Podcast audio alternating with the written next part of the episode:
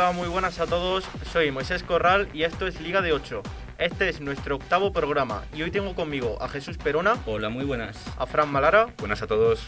A Miguel Ángel Fuentes. Muy buenas, ¿qué tal? Y a Santi Rodríguez. Muy buenas. Bienvenidos todos, vamos ya con lo de hoy.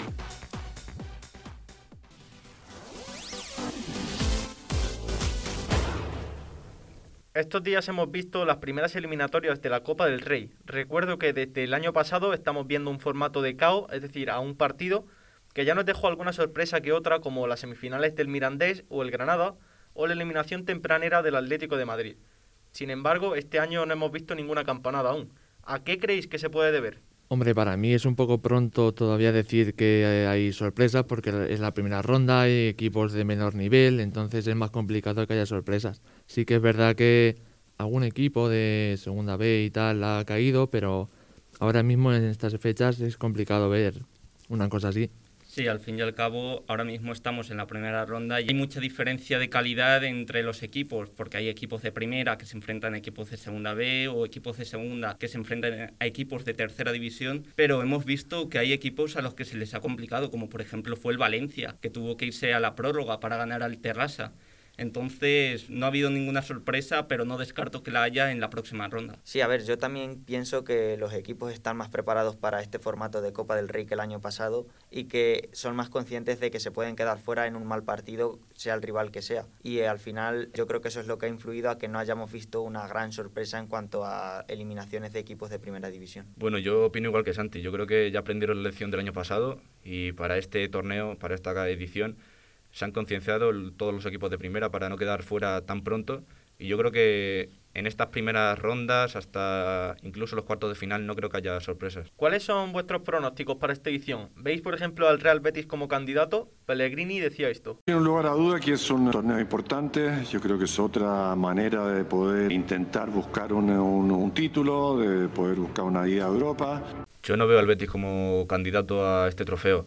El Betis es un equipo que no tiene demasiado fondo en el banquillo, como lo tienen Real Madrid, Fútbol Club Barcelona o Atlético de Madrid.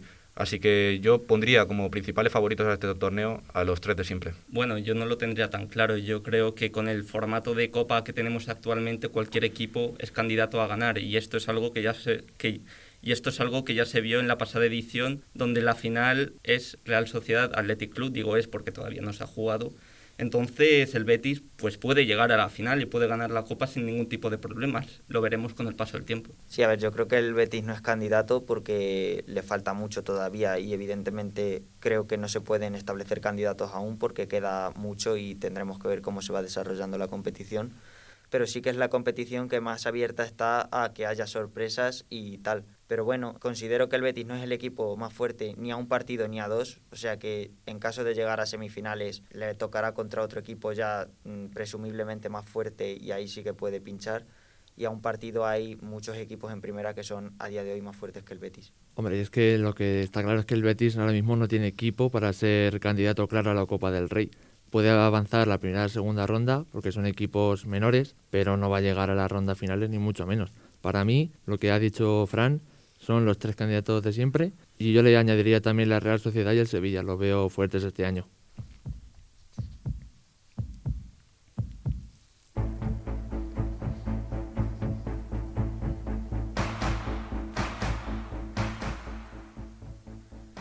Nos cambiamos ya de competición, nos vamos ahora a la liga.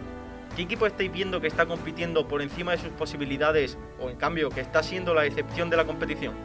Bueno, si hablamos de equipos que están compitiendo por encima de sus posibilidades, aunque ya ha dejado de ser una revelación, creo yo, hay que mencionar a la Real Sociedad. Eh, pienso que nadie se esperaba que estuviera tan arriba y a día de hoy eh, puede ser uno de los equipos sorpresa y yo creo que va a estar compitiendo por entrar en Champions hasta el final. Sí, yo como equipo revelación, y ahora sí digo revelación, diría el Cádiz, el recién ascendido a Primera División, está haciendo una temporada magnífica, es cuestionable su estilo de juego, pero defensivamente están haciendo un gran trabajo. Si es cierto que su comienzo de temporada fue muy bueno, ahora parece que el equipo de Cervera se ha venido un poco abajo, pero veremos si pueden remontar este resultado en los próximos partidos. Pues el equipo que más está decepcionando en liga es el Osasuna. Tiene jugadores de gran calibre como Roberto Torres, Budimir o Rubén García y yo creo que la baja del Chimi Ávila otra vez le está costando demasiado para alcanzar los puestos de arriba como acabó la temporada pasada. Y otro de los conjuntos que están dando de qué hablar y para mal es el Getafe, porque desde que volvieron desde el parón del coronavirus se han quedado fuera de la Europa League, fuera de puestos europeos, y esta temporada están decimosextos a dos puestos del descenso, y es un desastre, este Getafe es irreconocible.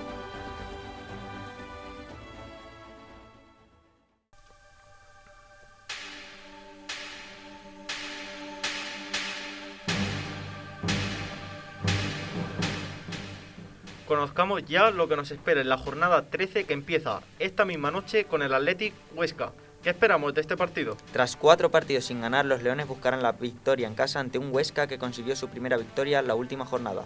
Los de Garitano necesitan romper esta tendencia negativa y colocarse entre los 10 primeros clasificados. El sábado lo arrancamos con el Atlético de Madrid Elche. El actual líder de la liga buscará tres puntos que le permitan mantenerse en lo alto de la tabla. Por otro lado, el Elche visita el Wanda Metropolitano con el objetivo de recuperar buenas sensaciones tras seis partidos sin ganar. Y seguimos con el Barça Valencia. El partidazo de la jornada. El Barça llega con muy buenas sensaciones tras la victoria frente a la Real y es el claro favorito frente a un Valencia que lleva cinco jornadas sin ganar y que casi cae eliminado en la Copa del Rey por un tercera división. En la costa levantina tendremos un Levante Real Sociedad. El Levante recibe al colíder de la Liga Santander en la ciudad de Valencia, donde solo ha ganado un partido en lo que va de temporada. La Real seguirá luchando por el liderato una semana más, con Oyarzábal prácticamente recuperado de su lesión. Y a la misma hora, en el norte, Osasuna Villarreal. Duelo de contrastes en el Sadar. Los locales, colistas y tras seis jornadas sin ganar, se enfrentan al Villarreal de Emery, que lleva sin perder en liga desde su enfrentamiento con el Barcelona en el Camp Nou allá por septiembre. Cerramos el sábado con un Sevilla-Valladolid. Los de Lopetegui reciben al Valladolid en un choque en el que el conjunto de Nervión saldrá en busca de una victoria que los adentre en puestos de Champions. Los pucelanos intentarán sacar tres puntos que los aleje del descenso. Y arrancamos ya el domingo con un Celta a la vez. El proyecto Cudet sigue viento en popa. El Celta en novena posición se encuentra en una muy buena forma y con muy buenas sensaciones tras llevar tres victorias consecutivas. Enfrente tendrán a un Alavés que quiere alejarse de la zona baja de la tabla. Y en la ciudad de la Alhambra hay derby, Granada Real Betis. Derby andaluz en el nuevo Los Cármenes. El Granada tratará de recuperar el nivel ante un Betis en baja forma. El conjunto de Manuel Pellegrini buscará tres puntos en un campo donde lleva sin ganar desde 2015. Y también en el sur nos espera un Cádiz Getafe. Un Getafe que lleva siete partidos sin conseguir el triunfo en liga intentará sacar los tres puntos en casa de un Cádiz que sigue octavo, pero sufrió una durísima derrota en la última jornada ante el Celta de Cudet. Por último, concluimos la jornada con el Eibar Real Madrid. Partido muy complicado para el Real Madrid. Los blancos visitarán Ipurúa con la intención de lograr su tercera victoria consecutiva. Enfrente tendrán al Eibar, el cual ya suma cinco partidos sin perder y saldrán a por el sexto ante los hombres de Zidane.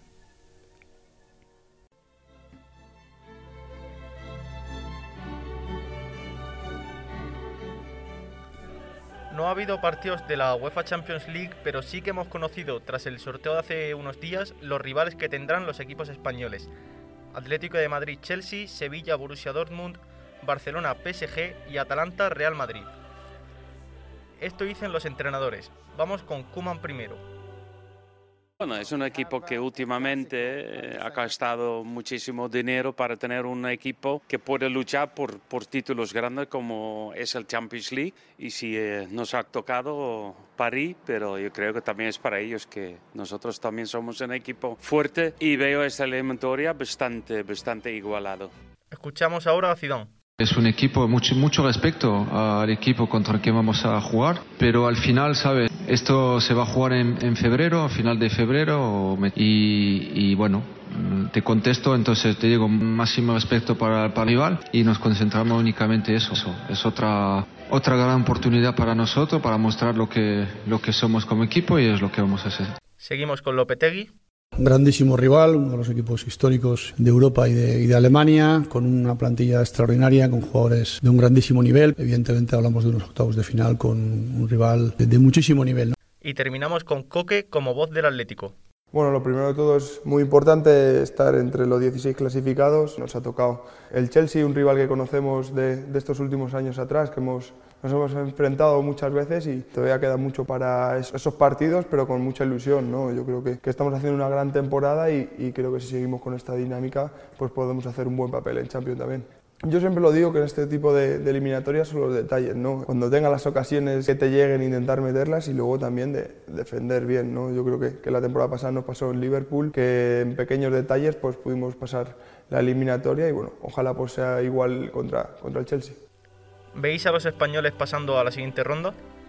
Sí, yo veo a todos los equipos españoles pasando de ronda, principalmente el Barcelona tiene un rival complicado como es el Paris Saint-Germain, pero es un equipo que no está pasando por su mejor momento esta temporada, ya se pudo ver tanto en la fase de grupos de la Champions, donde estuvo a puntito de irse a su casa, o en la propia liga francesa, donde no lo estamos viendo liderando el campeonato como lo hace habitualmente. Por otro lado, el Real Madrid sí es cierto que para mí es el equipo que ha tenido más suerte con, con, este sorteo, ya que se enfrenta al Atalanta, que es muy buen equipo, pero es un Atalanta que está en una situación de crisis con la disputa que ha habido entre Gasperini y el Papu Gómez y es posible que el Papu, que es la máxima estrella, se vaya del equipo en invierno, entonces el Real Madrid puede aprovechar esa situación para pasar fácilmente a la siguiente ronda.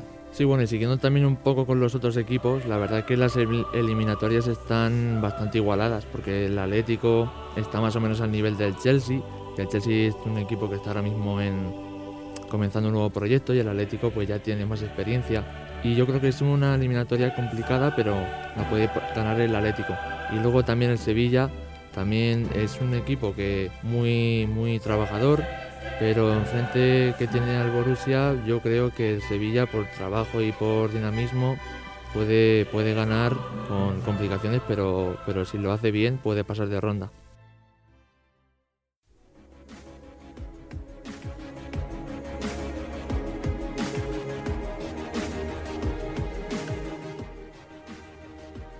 En la UEFA Europa League el sorteo dejó estos partidazos. Real Sociedad, Manchester United, Villarreal, Salzburgo y Granada-Nápoles. Escuchamos a Januzak como la voz de la Real, a Emery para el Villarreal y a Diego Martínez para el Granada posible porque de momento estamos muy bien, estamos jugando muy bien. Tenemos un equipo joven pero con, mucha calidad. Tenemos también ahora a David, también que nos da un poco más de maturidad en el juego. Tenemos a Nacho también, tenemos también a, jugadores que han jugado en la primera antes y vas a estar un partido difícil para ellos y para nosotros también, pero vamos a intentar ganar el partido como, como lo hacemos siempre después de la fase de grupos uno sigue queriendo pues encontrar equipos donde bueno desde los niveles más altos a medios y, y pues considerar algo más accesibles aunque ya accesibles poco hay porque todo ya empieza a ponerse más, eh, más exigente en cuanto a los rivales, pues nos ha tocado uno que viene de Champion, que en la escala de todos esos, pues quizá era del grupito de, de los que no querías, ¿no? En principio. Pero eh, el hecho de que teas que ya está activado en esta eliminatoria pues también me gusta. Y el Salzburgo pues ya es un el Atlético de Madrid pues vimos en la fase de grupos con ellos pues un gran equipo muy trabajado que lleva ya tiene ya su en su historia reciente pues un equipo también entre el Salzburgo el Leipzig que, creo que es el mismo dueño pues ya han, consolidado equipos eh, a nivel europeo y a nivel de incluso de Champions. Y aunque eh, sea de una liga menor como la austriaca pues en Europa ha demostrado ya cosas interesantes el Salzburgo. Entonces la verdad es que yo creo que es muy bonita y es un equipo más que juega bien al fútbol pues bueno, evidentemente tiene. Sabíamos que cualquier rival iba a ser difícil, pero en este caso, precisamente, pues es uno de los grandes de Italia excelente prestigio, una de las mejores ligas del mundo y encima pues se da que vamos a jugar en, un estadio con el mítico nombre de Diego Armando Maradona. ¿no? Creo que es, un sueño para todos los granadinistas el poder vivir esta eliminatoria y que va a ser dura, difícil, pero muy ilusionante. Eh, ahora seguramente todos los granadinistas pues seguirán más atentamente la Serie A ¿no? y, y, las evoluciones de un gran club y de un gran equipo como es el Nápoles, pero, pero nosotros ya hasta febrero no hay que pensar en ello. Y bueno, y esto es lo bonito, ¿no? el desafío de jugar tres competiciones por primera vez en 90 años y hacerlo de la manera que lo está haciendo el equipo, creo que, estamos en un momento magnífico ¿no? para, para el Granada Club de Fútbol. ¿Cuáles son vuestras sensaciones en esta competición tras conocer los rivales? Bueno, yo creo que de los tres equipos españoles el que más fácil lo tiene es el Villarreal. Se enfrenta a un Salzburgo que ha perdido a su estrella, a su máxima figura, como es Soboslai, en este mercado de invierno, ya que ha sido traspasado al Leipzig y yo creo que el Villarreal pinta como claro favorito en esta eliminatoria. Sí, yo viendo las otras eliminatorias, la de la Real Sociedad y el Granada, sí que es verdad que por nombre son rivales muy complicados, pero por ejemplo yo ahora a la Real no la veo inferior al Manchester United. El Manchester United es un equipo que tiene una gran crisis de juego y la Real, estando líder como ha estado hasta ahora, creo que puede dar la sorpresa. Y bueno, el Granada contra el Nápoles, en la fase de grupo vimos al Nápoles jugar contra la Real y en ninguno de los dos partidos fue superior a la Real, o sea que yo considero que el Granada puede dar la sorpresa, ¿por qué no?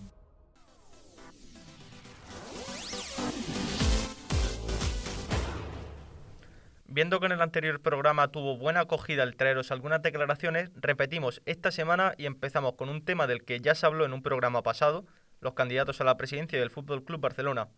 En este caso nos centraremos en un nombre propio, el de Joan Laporta, que colocó una pancarta gigante apenas a 100 metros del Bernabéu y decía esto. Es propio de nuestro estilo, es propio de nuestra manera de ser, de devolver el orgullo eh, a los barcelonistas. Tiene un punto de ironía, es sutil, yo creo que es una acción hábil. Pero ¿no lo ve usted un tanto un gesto provocador que esté tan cerca del Santiago Bernabéu? Sin ánimo de ofender y con el ánimo de promover nuestra candidatura en Madrid. No, no, no busquéis otro sentido porque no, no lo hay.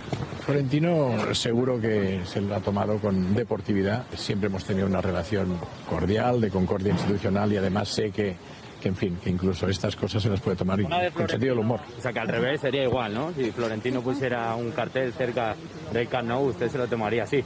Bueno, lo tendría que ver, pero en cualquier caso, vamos, seguro que forma parte de, de lo que este gran espectáculo que es el fútbol y me lo tomaría con sentido del humor. Algunos aficionados madridistas opinaban esto a gol sobre la pancarta. Y lo que es raro que no le han metido fuego al cartel ya.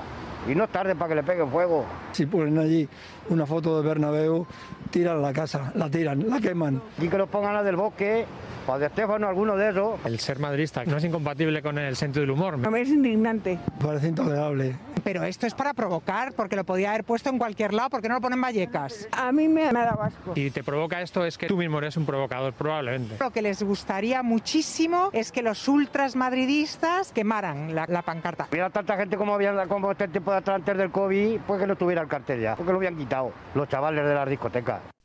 ¿Qué pensáis del gesto de la porta?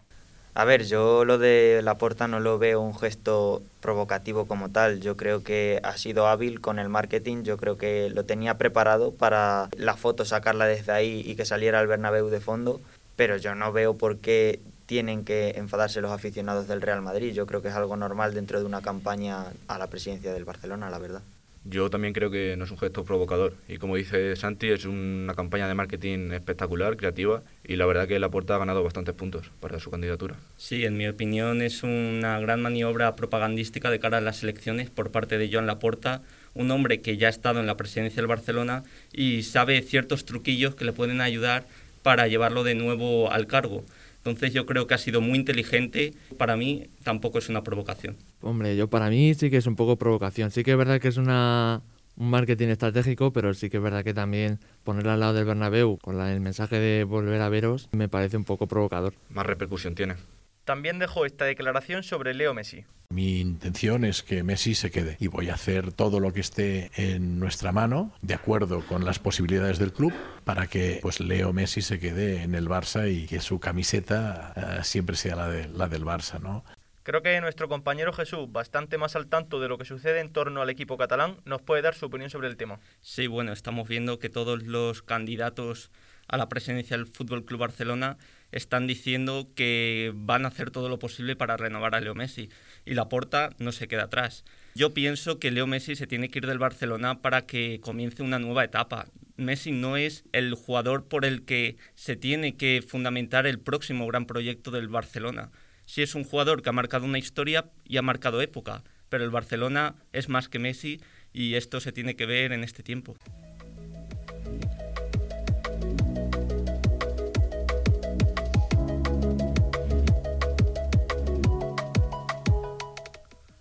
Vamos ya con la última sección del programa de hoy, el debate de la semana. Ayer se dio a conocer el mejor entrenador del año y el ganador no ha dejado indiferente a nadie, Jürgen Klopp. Quiero ver qué opinión os merece esto. Para mí, Klopp no merecía el galardón porque desde el principio de la temporada ha habido entrenadores que han estado a un nivel superior, tanto en títulos cómo a nivel de juego su equipo y cómo lo han transformado, porque Jürgen Klopp sí que es verdad que lo ha hecho bien en los últimos años, pero este año sí que no ha mantenido esa línea ascendente de los últimos años. Y por ejemplo, yo creo que este premio se lo deberían haber dado a Flick, el entrenador del Bayern, que antes de llegar al conjunto bávaro estaba en una crisis tremenda y parecía que no iba a ser capaz de ganar siquiera la Bundesliga. Sí, yo coincido con mi compañero Santi. Si es cierto que Jürgen Klopp, en mi opinión, es uno de los mejores entrenadores del mundo y esto es algo que se ha ganado con el trabajo que ha realizado en el Liverpool en las últimas temporadas, pero este año era el año de Flick. Ha ganado absolutamente todo con el Bayern de Múnich y además con un juego que a mi parecer ha sido de los mejores de Europa con diferencia. Además, ha permitido que sus jugadores sean portentos físicos y para mí tenía que ser el ganador del The Best. Bueno, si hablamos de entrenadores, también mencionaría a otro alemán, a Nagelsmann, que yo creo que lo que ha hecho con el Leipzig tiene un mérito tremendo. Los ha llevado hasta semifinales de la Champions League, siendo un equipo que hace 6-7 años no estaba ni siquiera en Bundesliga. Y bueno, yo creo que podía haber estado nominado, la verdad. Quizá no haberlo ganado porque obviamente Flick y lo del Bayern ha sido increíble, pero sí estar ahí entre los finalistas. También hemos conocido el 11 que lo componen Allison en portería, Alexander Arnold, Van Dijk, Ramos y Davis en defensa, en el medio De Bruyne, Thiago y Kimmich y arriba Messi, Lewandowski y Cristiano. ¿Os falta alguien?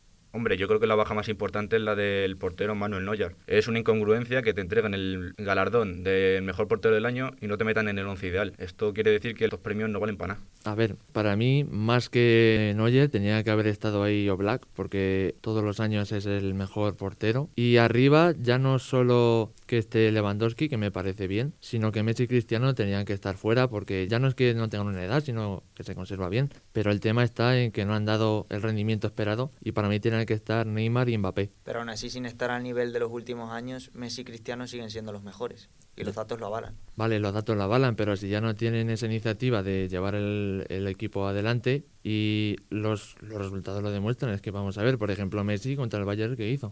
A ver, Neymar tampoco ha hecho demasiado. Hombre, Neymar, hombre, como que no. Neymar sí que ha llevado al equipo a la final. Pero Messi, por ejemplo, Sí, estaba estamos- lesionado. Messi, por ejemplo, estamos viendo que en Liga está tirando últimamente bastante del carro con el Barcelona. Ya lo vimos en el partido contra el Levante y lo estamos viendo también en la Champions.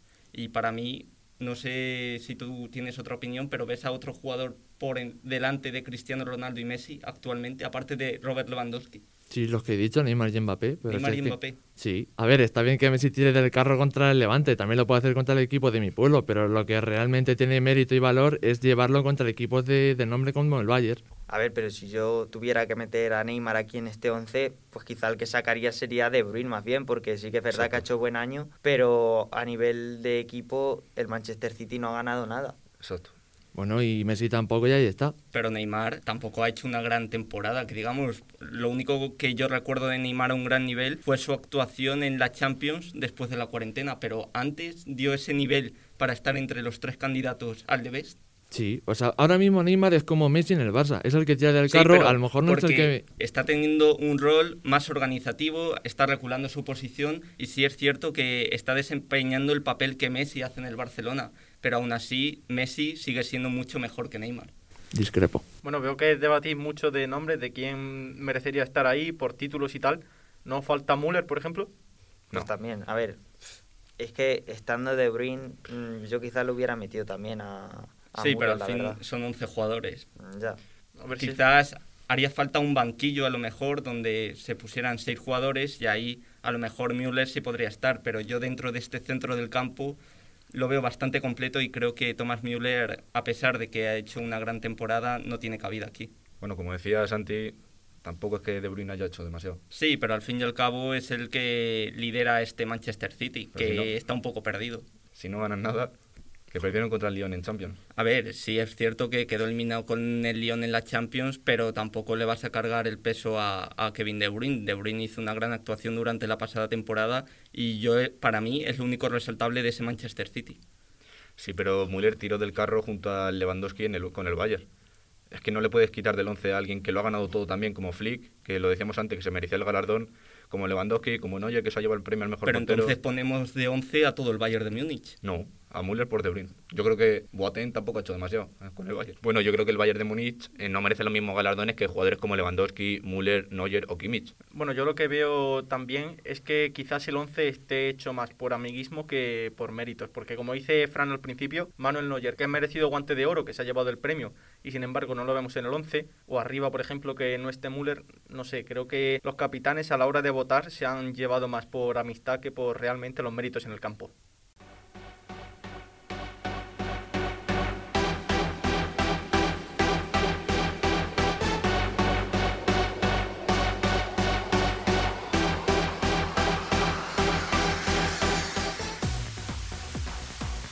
Todo repasado y discutido, llegamos al final del programa de hoy, el octavo en nuestra cuenta. Ha sido un placer, Santi. Muchas gracias. Jesús. El placer es mío. Miguel Ángel. Un saludo. Y Fran. Un saludo, hasta la próxima. Feliz Navidad y nos vemos pronto.